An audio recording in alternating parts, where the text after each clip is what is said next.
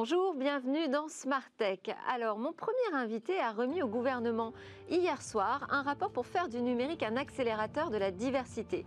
Je l'interviewerai sur les recommandations principales qu'il avance et également sur les enjeux dans le cadre du plan de relance. Ce sera l'interview d'Anthony Babkin dans quelques instants. Ensuite, Victoire Sicora nous présentera l'actu à travers le prisme des réseaux sociaux. Et puis, le cœur de cette émission sera dédié à un nouveau secteur, l'émergence d'un secteur, la Legal Tech. Et nous verrons comment on est en train de transformer l'accès aux droits en France. Et enfin, je clôturerai cette édition comme tous les mercredis avec le rendez-vous Game Business. Cette fois, on parlera des achats intégrés et des revenus qu'ils génèrent dans les jeux mobiles. Mais avant toute chose, bonjour Anthony Babki. Bonjour Delphine. Alors, vous êtes cofondateur et président des Diversity Days. C'est une initiative assez jeune, elle date de 2019 hein, et elle vise à accompagner, valoriser la diversité et le numérique. Et la diversité dans le numérique. C'est ça exactement. Elle a trois ans pour être précis, mais euh, pour le coup. Ah, j'ai vu 2019. oui, bah, on fait beaucoup d'initiatives. On monte beaucoup d'initiatives, donc il n'y a pas de sujet. Mais euh, notre enjeu depuis trois ans, c'est de faire en sorte de montrer que dans la tech, dans le numérique, tous les tout types de talents peuvent réussir, peu importe euh, leur euh, parcours, leurs origines sociales, leurs difficultés. C'est vrai qu'aujourd'hui, il y a une sous-représentation dans ces métiers ou dans ces créations d'entreprises d'un certain nombre de, talents. Donc ça nous a depuis le départ euh, rendu soucieux de se dire est-ce qu'on va pouvoir montrer un peu plus de femmes, un peu plus de personnes parfois en situation de handicap ou qui viennent juste des campagnes, des quartiers?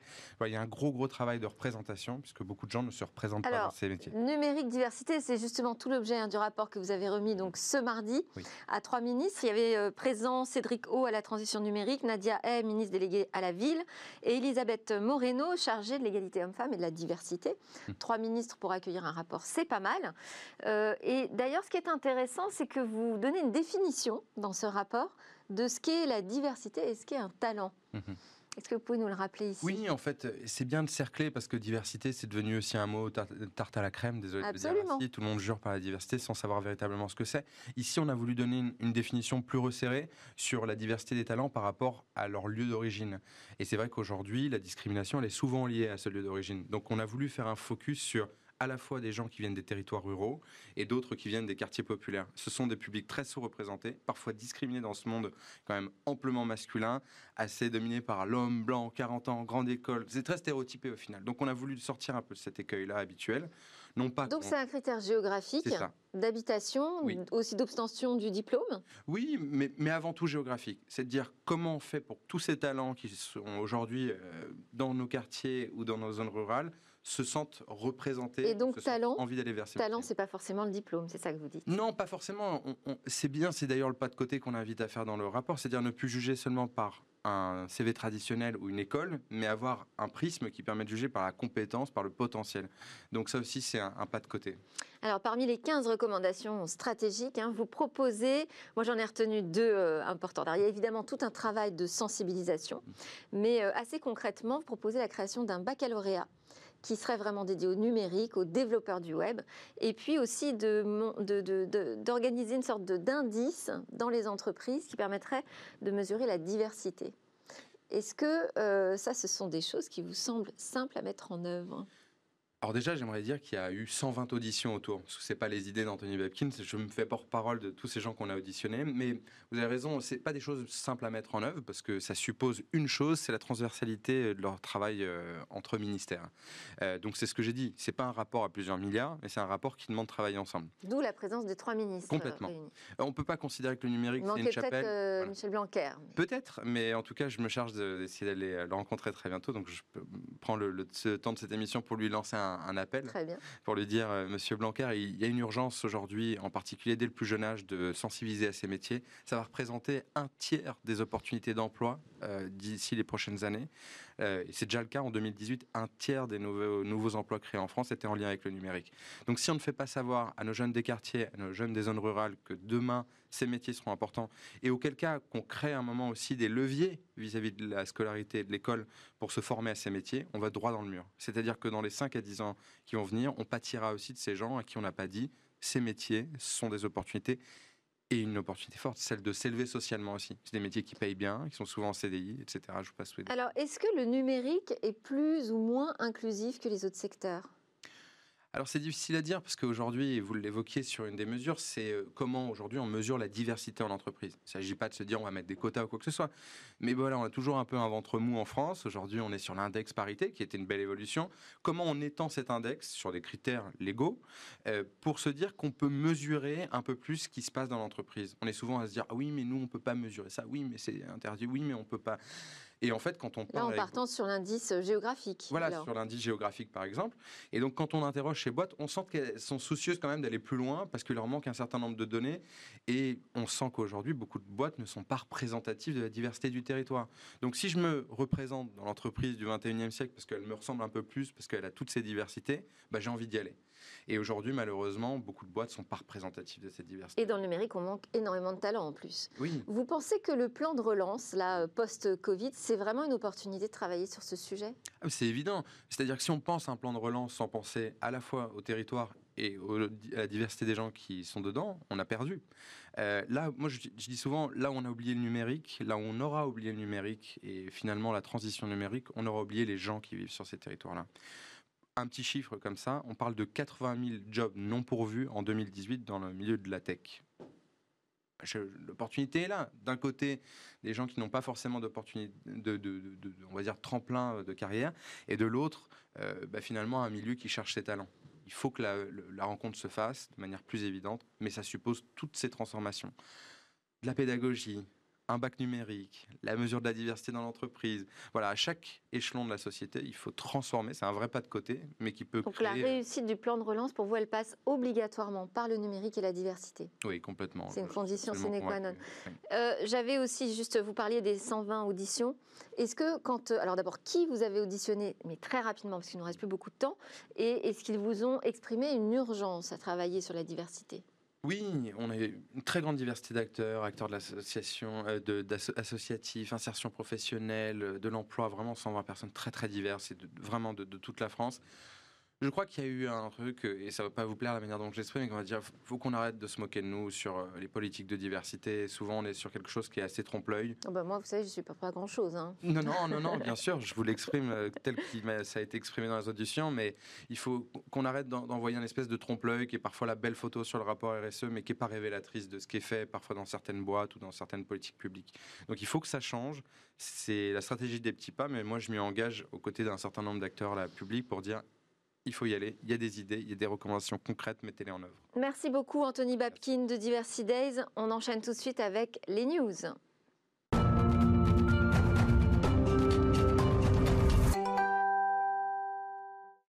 Bonjour Victoire Sicora, qu'avez-vous repéré sur les réseaux sociaux aujourd'hui? Alors vous le savez Delphine, le nombre de places cette année est limité à Roland Garros et ça en a frustré plus d'un. Seulement 11 500 spectateurs seront autorisés par jour, ce qui a entraîné des vagues de contestation sur les réseaux. C'était sans compter sur cette innovation. Grâce à l'intelligence artificielle, des chercheurs de la prestigieuse université de Stanford ont créé des matchs de tennis complètement inédits. En utilisant les vidéos des tournois passés, ils ont réussi à reproduire des matchs n'ayant jamais existé, comme McEnroe contre Federer, ou encore un duel entre Djokovic et Djokovic. Des combinaisons jamais vues, mais aussi la possibilité de changer le cours de l'histoire du tennis en faisant finalement gagner le perdant. Les inconditionnels de tennis sont fans et peuvent noyer leur chagrin devant ces rencontres virtuelles inoubliables. Et alors, vous avez trouvé une astuce pour gagner de l'argent sur Twitter?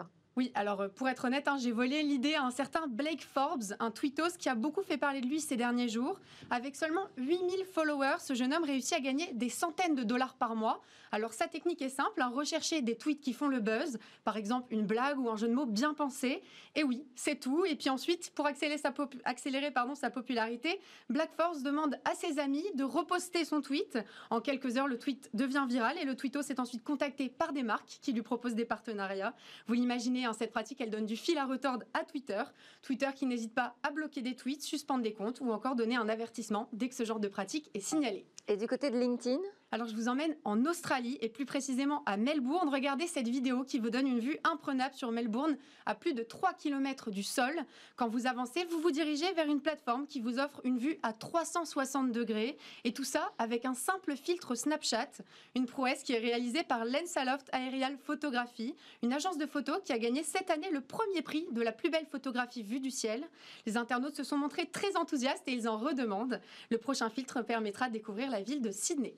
Autre trouvaille sur le réseau euh, social professionnel, un masque dernière génération. Oui, un masque réutilisable équipé d'une technologie de stérilisation. C'est le bijou de technologie créé par UM Systems, une entreprise américaine basée dans le Colorado.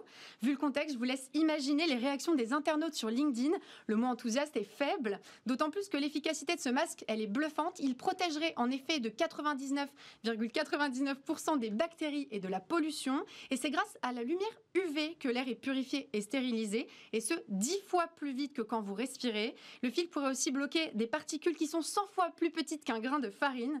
Point non négligeable, il permettrait un confort de respiration bien supérieur à nos masques actuels. Une campagne sur Indiegogo est actuellement en cours pour lever des fonds et le masque s'y vend à 170 euros très vite le chiffre du jour. Oui, 0,03 centimes, c'est le prix que les utilisateurs d'Uber devront désormais réajouter par kilomètre parcouru.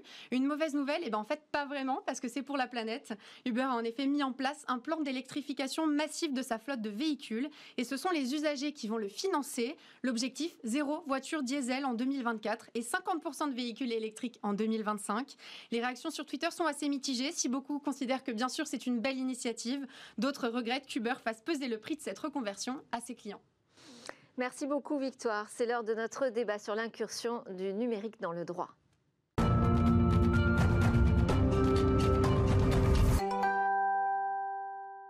Le droit est en train de vivre sa propre révolution numérique et l'objectif c'est de faciliter évidemment le travail des professionnels, mais du coup également l'application du droit et par ricochet, eh bien la vie des justiciables. Si seulement, hein, je pense qu'on va me répondre.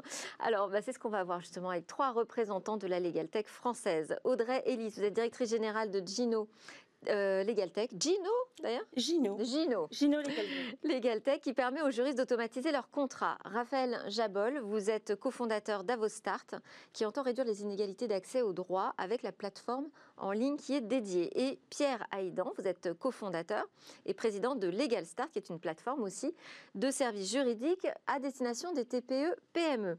Alors déjà une première question, France Digital a monté un groupe, euh, la French LegalTech. Est-ce que vous en faites partie?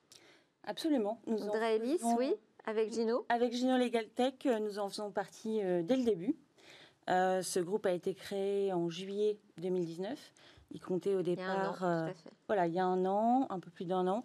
Il comptait au départ 20 Legal Tech. Nous étions en fait moteurs, même dans la création de ce groupe. depuis un an après, il s'est élargi à, à 30 Legal Tech. Mais voilà, nous, sommes fiers d'y participer. Il y a de nombreux. Et alors, je disais euh, automatiser ces contrats. Mhm. On va rentrer un peu plus dans le détail. Qu'est-ce que ça veut dire d'automatiser ces contrats Ça veut dire en fait. Ça veut dire de pouvoir standardiser ces modèles pour qu'ensuite ils puissent être utilisés par toute personne qui n'est pas juriste. Chez Gino, on fait effectivement l'automatisation de contrats, mais notre objectif c'est de traiter l'ensemble du cycle de vie contractuel. Donc une fois qu'un contrat est, est généré, ensuite il a toute une vie extrêmement longue. Il doit être validé en interne, il doit être négocié, il doit être e-signé, il doit être stocké. Et surtout, l'essentiel, c'est de tirer parti de l'ensemble de la masse de données contractuelles qui aujourd'hui sont englouties parce que les Qu'est-ce qu'on en fait alors de toutes ces sont, données sont un peu partout. Ben, on les exploite. Et c'est ça euh, qu'on veut faire euh, à terme chez Gino. On a tout un tas de modules déjà qui, qui permettent de bien structurer euh, toutes, ces, toutes ces données. On va lancer très bientôt un module d'intelligence artificielle qui va permettre encore de simplifier l'extraction de données de contrats venant de l'extérieur. Mais, dans quel objectif? Dans l'objectif, en fait, de pouvoir déduire des décisions business de vos données qui sont enfouies dans vos contrats. En fait, c'est peut-être une des données qui est la moins exploitée aujourd'hui et qui peut avoir un potentiel énorme. C'est-à-dire une aide à la prise de décision? Une aide à la prise de décision business et surtout la possibilité d'avoir une vue très claire sur vos obligations, vos risques euh, en euh, prenant en compte le changement de. Donc là, on n'adresse pas euh, uniquement des avocats, on adresse tous les juristes en entreprise, en fait. Alors exactement, et on va même plus loin qu'adresser les juristes. Notre, notre société, elle vise à développer une solution qui est transverse. Effectivement, au début, les juristes sont moteurs, puisque c'est eux qui ont la main sur les contrats. Mais comme je vous disais, le cycle est très long et le contrat est manipulé par tout un tas de personnes et tout un tas de métiers à l'intérieur d'une entreprise. Donc on vise certes les directions juridiques, mais aussi les directions financières, euh, les directions commerciales, les directions des achats. C'est précisément ce qui nous intéresse, c'est de voir comment le numérique permet euh, de faciliter l'accès aux droits à de plus en plus de personnes. Raphaël Jabol, vous, euh, vous racontez volontiers votre parcours. J'ai vu ça qui démarre en banlieue parisienne, dans une cité de Bobigny, que je connais bien. Et votre motivation quand vous créez à vos starts, c'était en 2017 Enfin, début, début 2018. Début 2018, eh bien, c'est de lutter contre les, les, inégalités. Alors pourquoi vous pensez que le mariage du droit et des technos permet de lutter contre les inégalités? Parce que je pense que aujourd'hui, en tout cas, c'est le constat qui avait été fait effectivement euh, dans ma cité à Bobigny au départ. Euh, pour toute personne qui n'a pas de connaissances juridiques, c'est très compliqué de faire face à une situation juridique parce que c'est tout de suite source d'angoisse, parce qu'on ne sait pas nécessairement ce qui peut arriver après. On ne sait pas euh, si on va devoir payer, le temps que ça va prendre, etc. etc.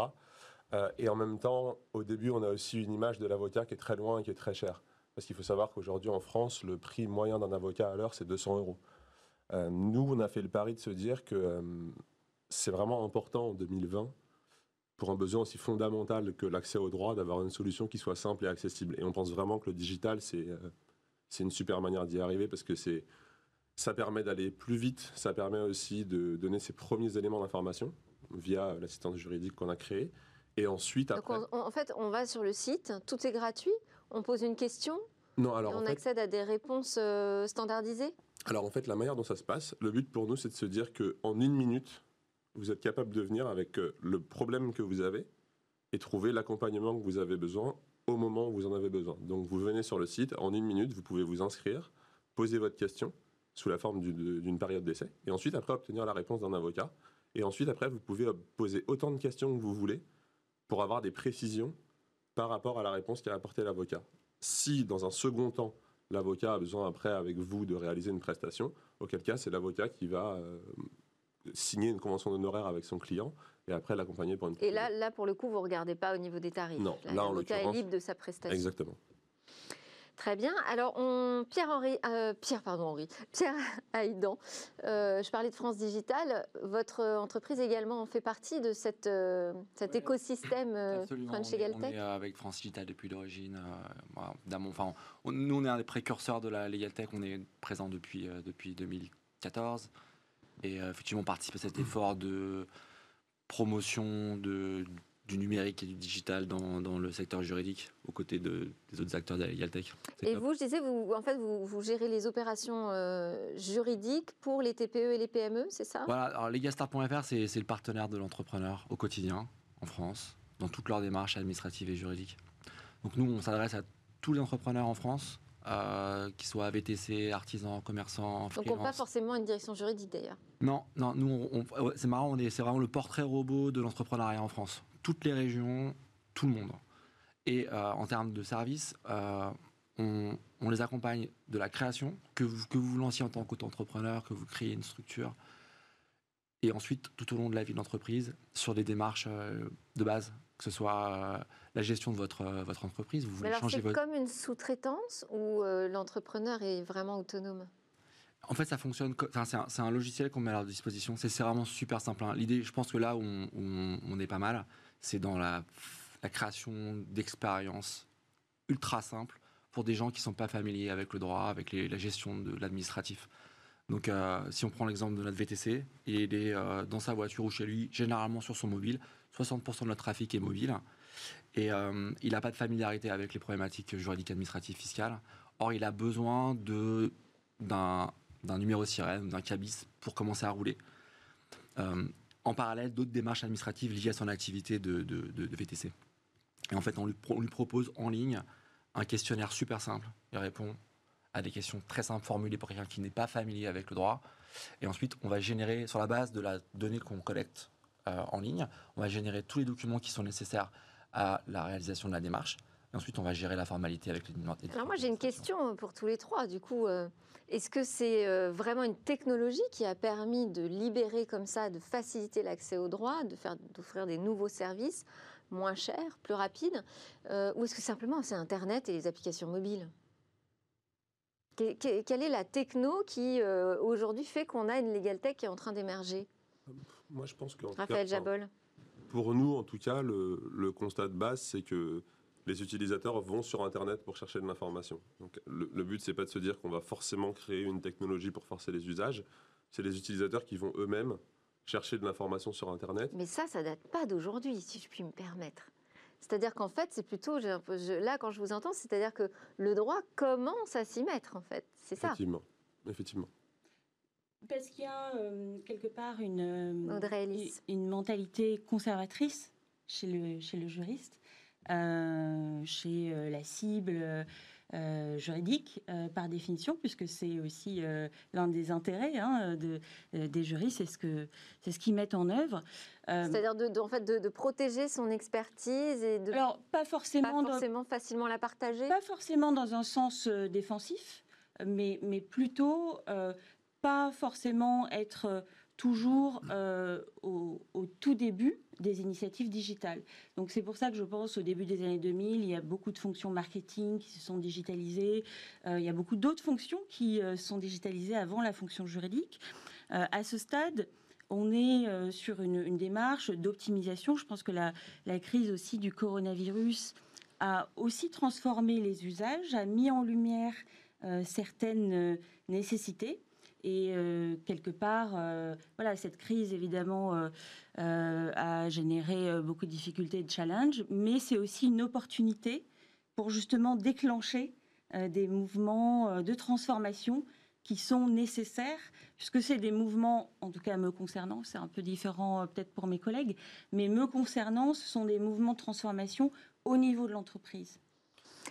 Pierre Je pourrais dire que, je pense qu'il y, a deux choses. je pense que les usages changent. Euh, le, secteur juridique, c'est un secteur qui traditionnellement n'est euh, pas en ligne.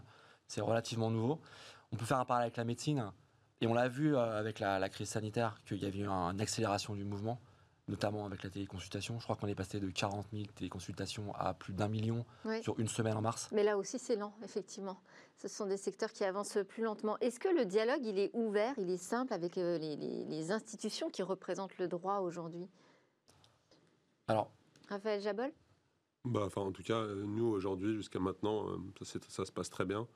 Euh, je pense que ce qu'on disait tout à l'heure. On ne regarde pas les jeunes acteurs euh, de la tech un peu bizarrement de travers bah, Pour les autres, je ne sais pas. Nous, je sais que les, pour nous, en fait, les avocats, c'est une brique essentielle, je dirais, à notre service, puisque de toute façon, il y a aussi cette partie de conseil juridique. Aujourd'hui, seuls les avocats sont capables de. C'est quel profil d'avocat alors qui, qui, travaille sur la plateforme? On a, tout, on a tout type de profil d'avocat aujourd'hui. Euh, le but pour nous, c'est vraiment de s'entourer de partenaires avec qui ça fonctionne. De n'importe quelle génération De n'importe quelle génération. N'importe quel type de droit? Oui, bah, étant donné qu'on couvre tous les domaines du droit pour les particuliers, euh, on est obligé de s'entourer aussi d'avocats qui couvrent. Euh, Et vous n'avez pas de difficulté à les réunir sur, euh, sur la plateforme Non, pas nécessairement. Je pense que, je ne sais pas, peut-être qu'à à, l'époque où vous avez fondé vos différentes entreprises, c'était peut-être un petit peu différent, mais c'est vrai que nous, aujourd'hui, on est plutôt bien reçus. En tout cas, on n'a pas, on on pas eu de problème avec les institutions et ils nous voient plutôt comme un moyen de pouvoir développer aussi leur, leur activité.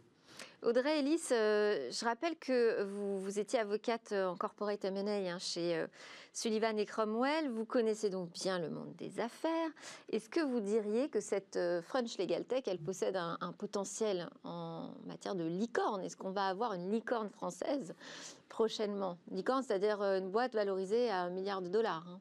Écoutez, je, le crois vraiment. Je, crois que les fondamentaux sont là. Rien ne nous en empêche, si ce n'est la mentalité. Euh, à la différence euh, des, euh, Américains, où j'ai aussi passé quelques années en Silicon Valley, voilà, il y a, toujours cette mentalité de on doit aller vite, on doit être les plus forts, on doit être les meilleurs. Et la France a énormément d'atouts. Le, le secteur la legal tech en France est un des plus importants en Europe. Donc, Pourtant, il y a, dans France Digital, il y a quoi? Il y a 25 euh, startups il y, en a 30. 30 maintenant, pas énorme, je veux dire. Non, non, c'est pas énorme. Mais après, euh, l'essentiel, c'est pas forcément d'être très nombreux.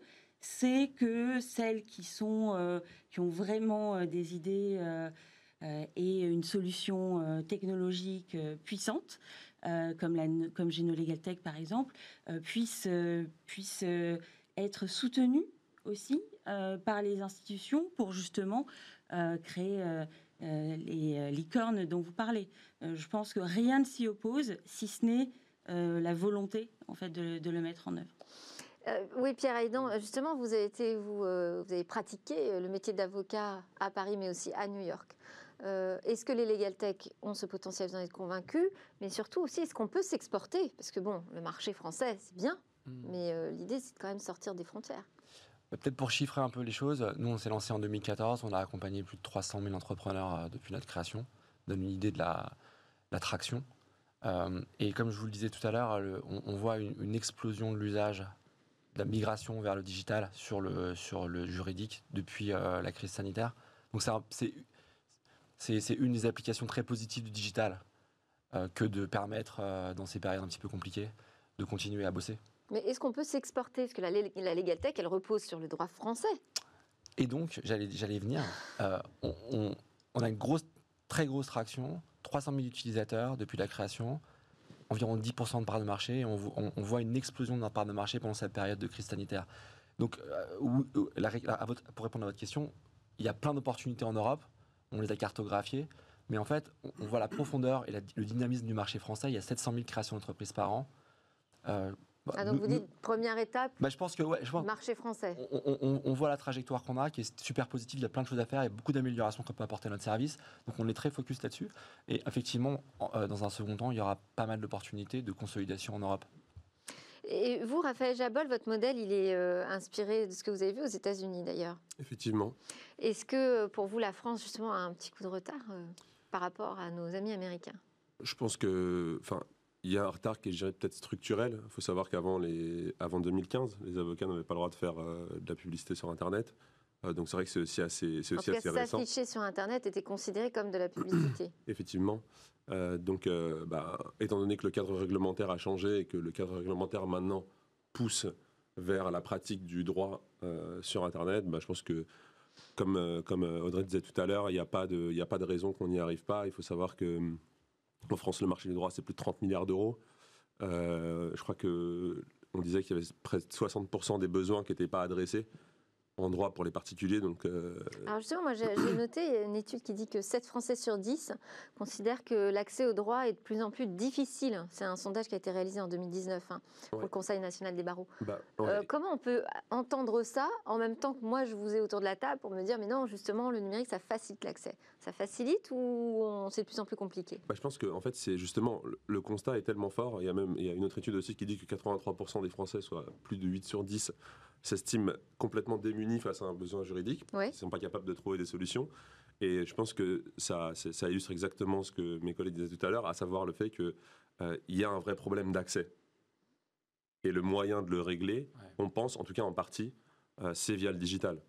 Ça répond à votre question sur euh, l'innovation technologique en la matière. C'est-à-dire que si vraiment il y a une mission d'accès au droit, le, le, simple fait d'être capable, à partir d'une requête naturelle exprimée sur un moteur de recherche, de la matcher avec un service approprié, ça va dans un sens qui est favorable par rapport aux chiffres que vous citez de, de, difficultés à identifier et, régler les difficultés juridiques que les particuliers et les entrepreneurs peuvent avoir. Est-ce que, Pierre Aidan, ça facilite aussi la création d'emplois ou ça en supprime? D'ailleurs, je vais vous poser la question à tous les trois. Euh, dans le secteur juridique? Oui. Ouais, alors, euh, nous, on a pas mal de dynamisme. Hein, chez les Start, on est plus de 100 Parce qu'une start-up crée de l'emploi. Mais après, au final, le service lui-même, il supprime euh, des fonctions dans les services juridiques Ouais, c'est difficile de répondre à cette question de manière générale parce que le, le, fait qu'il y ait une transition digitale de tous les acteurs du secteur, que ce soit euh, les grands cabinets d'avocats, les grandes entreprises, euh, les acteurs plus traditionnels qui, exercent au sein structures plus petites, je pense que ça c'est factuel. C'est qu'il y, a effectivement de nouveaux outils qui sont utilisés, il y a un mouvement vers un usage plus fort d'outils numériques. Euh, l'impact sur la profession, bah, il, est double. Hein. Il, peut y avoir des, métiers qui se, dont les opportunités se restreignent, mais c'est aussi facteur euh, de, création de nouvelles opportunités. Donc, euh, je, pense que ça s'équilibre. Audrey Ellis? Oui, alors en fait, je voudrais rebondir sur votre question précédente sur la question de l'exportation de la Legal Tech. Nous concernant, la Legal Tech est extrêmement hétérogène. Il y a énormément de, de secteurs à l'intérieur de la Legal Tech. Nous concernant, en fait, on ne produit pas de contenu juridique. Le contenu juridique est celui de nos clients. Ce qui fait qu'en réalité, d'ailleurs on fonctionne sur Word, en réalité, notre technologie n'a aucune limite s'agissant de la langue, du système de droit. Alors il y a la compréhension du langage quand même, ça c'est une barrière technologique. Le langage, en fait, comme nous utilisons Word, si vous voulez, nos utilisateurs au Brésil font des contrats en brésilien sur notre plateforme en utilisant euh, le, logiciel Word. Si il y a un algorithme qui doit récupérer la data sur, euh, sur les contrats, là, il y a du travail sur euh, justement le machine learning et le, langage naturel. Oui, absolument. Sur l'aspect intelligence artificielle, vous avez tout à fait raison. Là, les algorithmes doivent être très entraînés sur différentes langues. Maintenant, sur, les, sur de nombreux autres modules, la langue n'a pas d'impact. Donc, je dirais que nous, concernant à nouveau, hein, c'est c'est pas du tout un aspect limitant. Et sur votre euh, dernière question, euh, s'agissant euh, de, l'impact sur l'emploi, dans notre cas, on est donc une solution B2B hein, qui s'adresse aux entreprises et aux avocats également. je pense, pense pas qu'il y a un impact négatif sur l'emploi. Au contraire, je pense que les solutions telles que la nôtre de Contract Lifecycle Management permettent en fait aux juristes ou aux opérationnels de faire les éléments stratégiques de leur métier, sans avoir à se concentrer sur des tâches euh, répétitives et peu, peu intéressantes quelque part, nécessaires, mais pas forcément extrêmement valorisantes. Donc pour moi, c'est plutôt un recentrage sur les activités euh, clés. Raphaël Jabol, vous, votre euh, start-up, à vos starts, elle est incubée à Station F. Exactement. Qu'est-ce que ça apporte et est-ce que vous sentez qu'il y a vraiment quelque chose qui est en train de se passer là sur le secteur de la legal tech? Bah, je pense que ce que ça apporte, c'est ça rebondit sur la question que vous aviez posée tout à l'heure sur euh, le rapport avec les États-Unis, l'émulation qu'il peut avoir. Euh, Station F, c'est un incubateur de plus de 1200 startups. Euh, donc, le fait d'avoir autant de structures qui vont, je dirais, dans le même sens de pouvoir créer des nouvelles solutions pertinentes pour leurs utilisateurs, démocratiser les usages, faciliter les accès, bah, ça crée justement une émulation qui fait qu'on arrive toujours à trouver des nouvelles idées, on arrive aussi à s'inspirer euh, des gens qui sont à côté de nous. Et je pense que euh, ce campus aujourd'hui, euh, c'est bien plus qu'un simple campus avec des tables et des desks un petit peu partout. C'est vraiment le. En tout cas, je pense que c'est l'un des meilleurs endroits en France, si ce n'est en Europe, pour, pour pouvoir développer son entreprise avec des gens qui sont très intelligents aussi, qui partagent et ça facilite pas mal, je dirais, les échanges et, cette espèce d'émulation qu'on peut avoir aux États-Unis où tout le monde tire dans le même sens et du coup on a tous et envie sentiment que tout est possible en fait, il n'y a pas de Exactement. barrière. Exactement. Aujourd'hui, il y a 50 000 utilisateurs. Qui sont les utilisateurs de ces Legal Tech? Euh, nous, on a accompagné effectivement euh, plus de 50 000 utilisateurs. Euh, aujourd'hui, les. Quel était leur profil? Bah, en fait, Si on peut dresser un portrait robot. Bah, en fait, c'est ça qui est intéressant, c'est que aujourd'hui, l'assistance juridique sur avostart.fr, c'est un peu le, le, baromètre, je dirais, euh, des besoins des Français du quotidien. C'est-à-dire que vous allez avoir des gens qui vont venir pour euh, un problème de contestation d'amende, d'autres qui vont venir pour euh, les billets d'avion. On a beaucoup vu ça pendant le coronavirus. Pareil, les problèmes de chômage partiel. Là, à la rentrée, on a beaucoup de gens qui s'interrogent sur les enfants, la rentrée, le port du masque, etc. etc. Donc, on a souvent cette discussion d'ailleurs avec les journalistes qui nous demandent justement ces infos pour essayer de prendre le pouls de ce qui se passe. Parce qu'en réalité, on adresse tous les besoins du quotidien des, Français. Coller l'actu finalement, enfin, aux préoccupations des Français. Et chez Legal Start, quel est le profil d'utilisateur Vous parlez du, chauffeur euh, VTC, c'est plutôt ça ou c'est plutôt des PME quand même? Nous, vraiment, ça reste à tout le monde. Hein. Donc, euh, le, portrait robot du, de l'entrepreneur chez Legal Start, c'est l'entrepreneur en France aujourd'hui, tel que euh, reflété par les stats INSEE. Donc on, couvre tout le territoire et toutes les activités, artisans, commerçants, VTC, freelance. Et en fait, ce sont des boîtes qui ne sont pas forcément déjà dans leur transformation numérique. C'est ça que vous nous expliquez, c'est finalement une application sur mobile, ça fait le job. Ah oui, ah ah, c'est vraiment indépendant de, de l'activité sous-jacente. C'est toute personne qui est face C'était peut-être ça aussi le frein, non? J'imagine, hein, avant, parce qu'on dit, bon, les professions du droit ont mis du temps à s'y mettre, mais il y avait aussi ce problème de faire déjà sa propre transformation numérique dans son entreprise. Ce C'est pas une démarche Cela étant dit, quand on, nous, on s'est lancé en 2014, euh, le, la part des intermédiaires du marché sur la création d'entreprise était déjà évaluée à 30%. Il y avait déjà 30% des gens qui se débrouillaient tout seuls.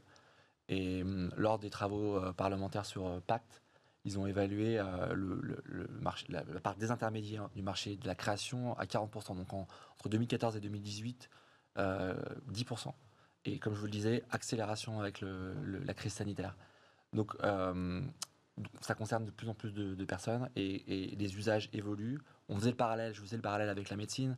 Donc, on passe de 40 000 téléconsultations à 1 million. Nous aussi, on propose un système similaire de consultation de, rendez-vous vidéo et on voit de plus en plus d'entrepreneurs se familiariser avec le, numérique. on le voit aussi dans les noms que vous avez choisis. Hein. Merci beaucoup Audrey Elise de Gino Legal Tech, Raphaël Jabol d'Avo Start et, euh, pardon, et Pierre Haïdon de Legal Start. Donc vous êtes euh, le pied sur le starter. Juste après la pause, eh bien, je vous propose de retrouver notre euh, rendez-vous Game Business.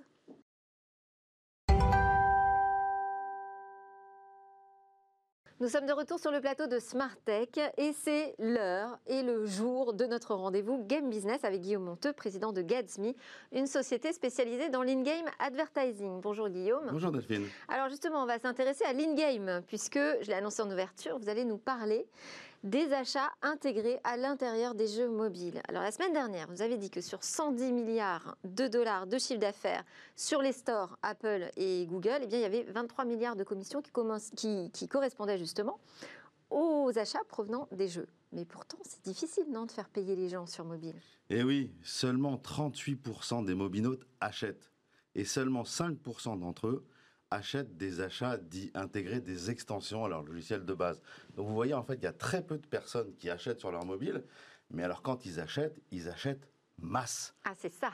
Et donc, Apple, Google et même les éditeurs de jeux vont les bichonner, à commencer par les, toutes les mises en avant qui sont faites sur l'App Store et sur le Google Play par Apple et, par Google. Euh, est-ce qu'elles sont efficaces?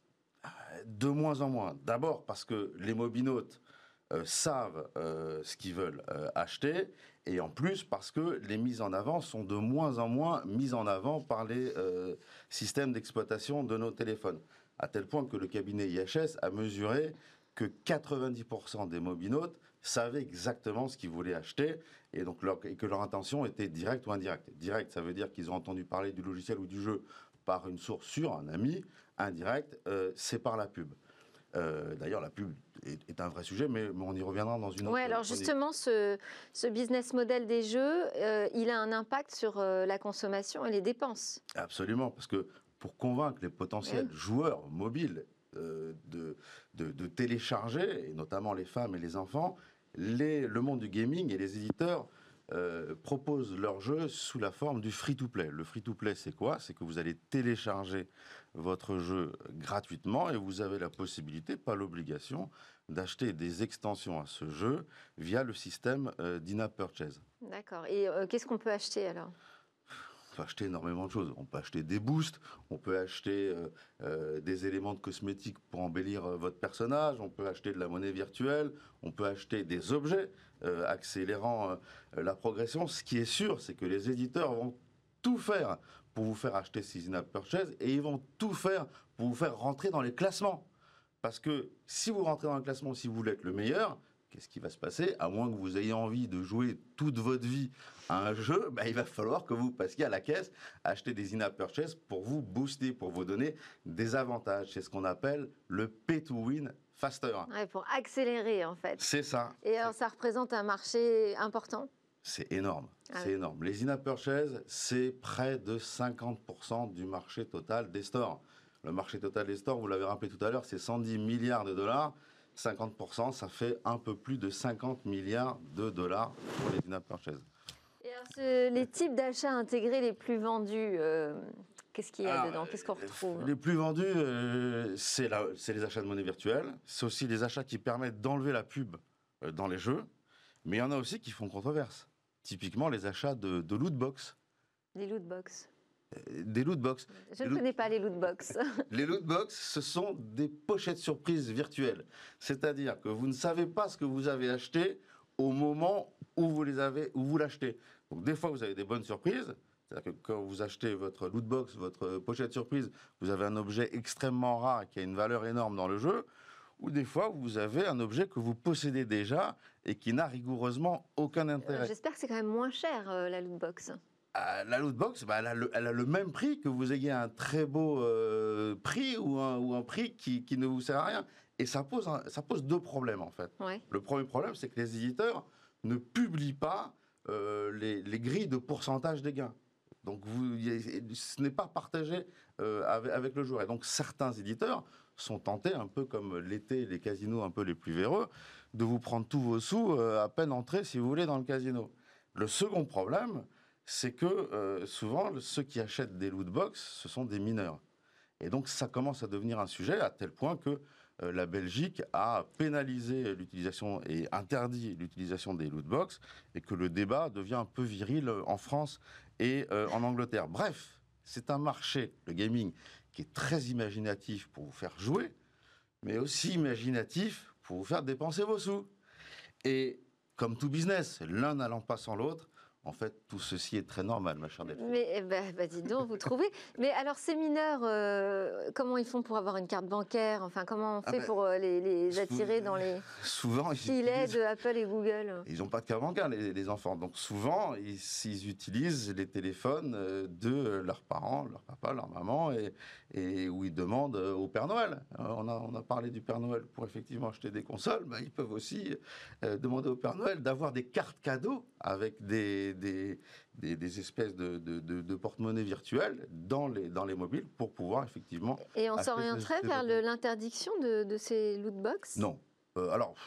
C'est compliqué. Déjà, c'est un marché qui est, qui est assez énorme, c'est un marché qui correspond à une demande, et euh, c'est, euh, comment dirais-je, un marché qui n'est pas le plus grand marché, le plus, le plus gros des gains, si vous voulez, des, des, éditeurs de jeux, ni même des, d'Apple ni de Google. Donc, je ne pense pas qu'on aille vers une interdiction euh, généralisée euh, des loot box et je pense que les éditeurs vont jouer le jeu, notamment en publiant euh, leur grille d'espérance de gain pour chacune de ces loot box et donc il va y avoir à la fois une autorégulation mais pas une régulation. ce serait plutôt une autorégulation. Je, je pense que ce serait une mauvaise chose parce qu'en plus, les loot box, c'est comme les pochettes surprises.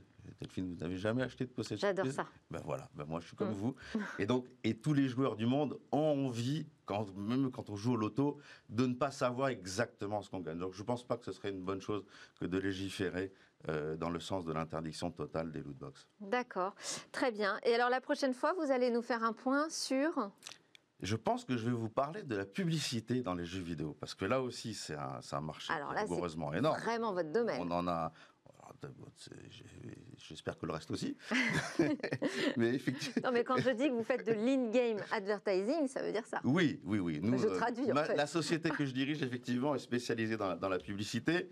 Euh, et je vais vous parler de la publicité parce que c'est un marché qui est énorme. Tout à l'heure, je parlais d'intention d'achat, direct et indirect. L'indirect, c'est la publicité. Et c'est très intéressant, la publicité, parce qu'on voit ces deux géants que sont Apple et Google euh, prendre une manne euh, très très très importante en leur qualité de distributeur de jeux. La, publicité, il y a une grosse différence entre Apple et Google parce que Apple n'est absolument pas présent du marché de la publicité.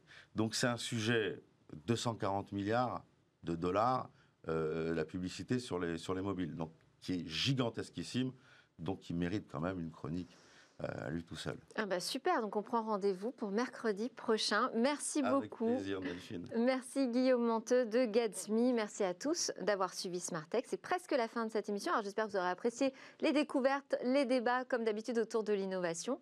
Nous, on termine avec euh, le Lab Startup à suivre tout de suite. Et puis je vous retrouve moi dès demain pour de nouvelles discussions sur la tech.